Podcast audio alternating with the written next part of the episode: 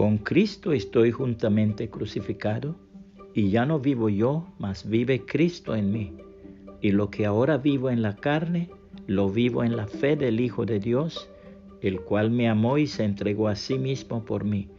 Gálatas 2.20, Reina Valera 1960. Un nuevo pastor había llegado a la aldea. Una tarde él y su esposa fueron a visitar un hogar. Cuando el marido regresó del trabajo, la señora le dijo, el nuevo pastor y su esposa nos visitaron esta tarde. ¿Sí? ¿Y qué dijeron? El pastor me preguntó, ¿vive Cristo aquí? Y no supe qué contestarle.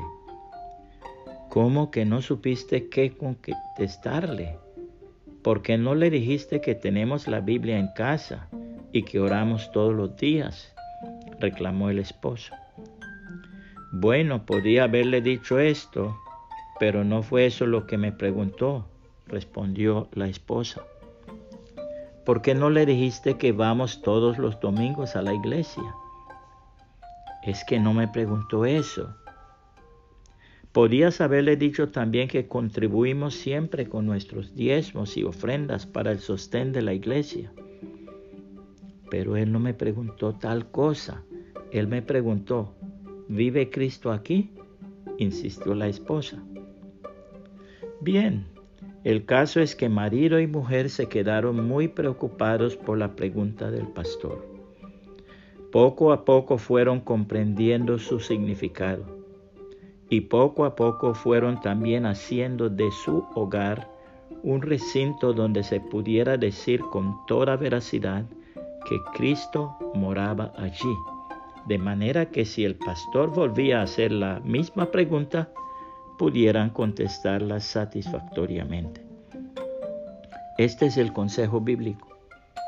Vosotros maridos igualmente vivid con ellas sabiamente, dando honor a la mujer como a vaso más frágil y como a coherederas de la gracia de la vida, para que vuestras oraciones no tengan estorbo. Finalmente, Sed todos de un mismo sentir, compasivos, amándoos fraternalmente, misericordiosos, amigables, no devolviendo mal por mal, ni maldición por maldición, sino por el contrario bendiciendo, sabiendo que fuisteis llamados para que heredaseis bendición. Porque el que quiere amar la vida y ver días buenos, refrene su lengua de mal y sus labios no hablen engaño. Apártese del mal y haga el bien. Busque la paz y sígala, porque los ojos del Señor están sobre los justos y sus oídos atentos a sus oraciones. Pero el rostro del Señor está contra aquellos que hacen el mal. ¿Y quién es aquel que os podrá hacer daño si vosotros seguís el bien? Primera de Pedro 3, 7 al 13, Reina Valera 1960.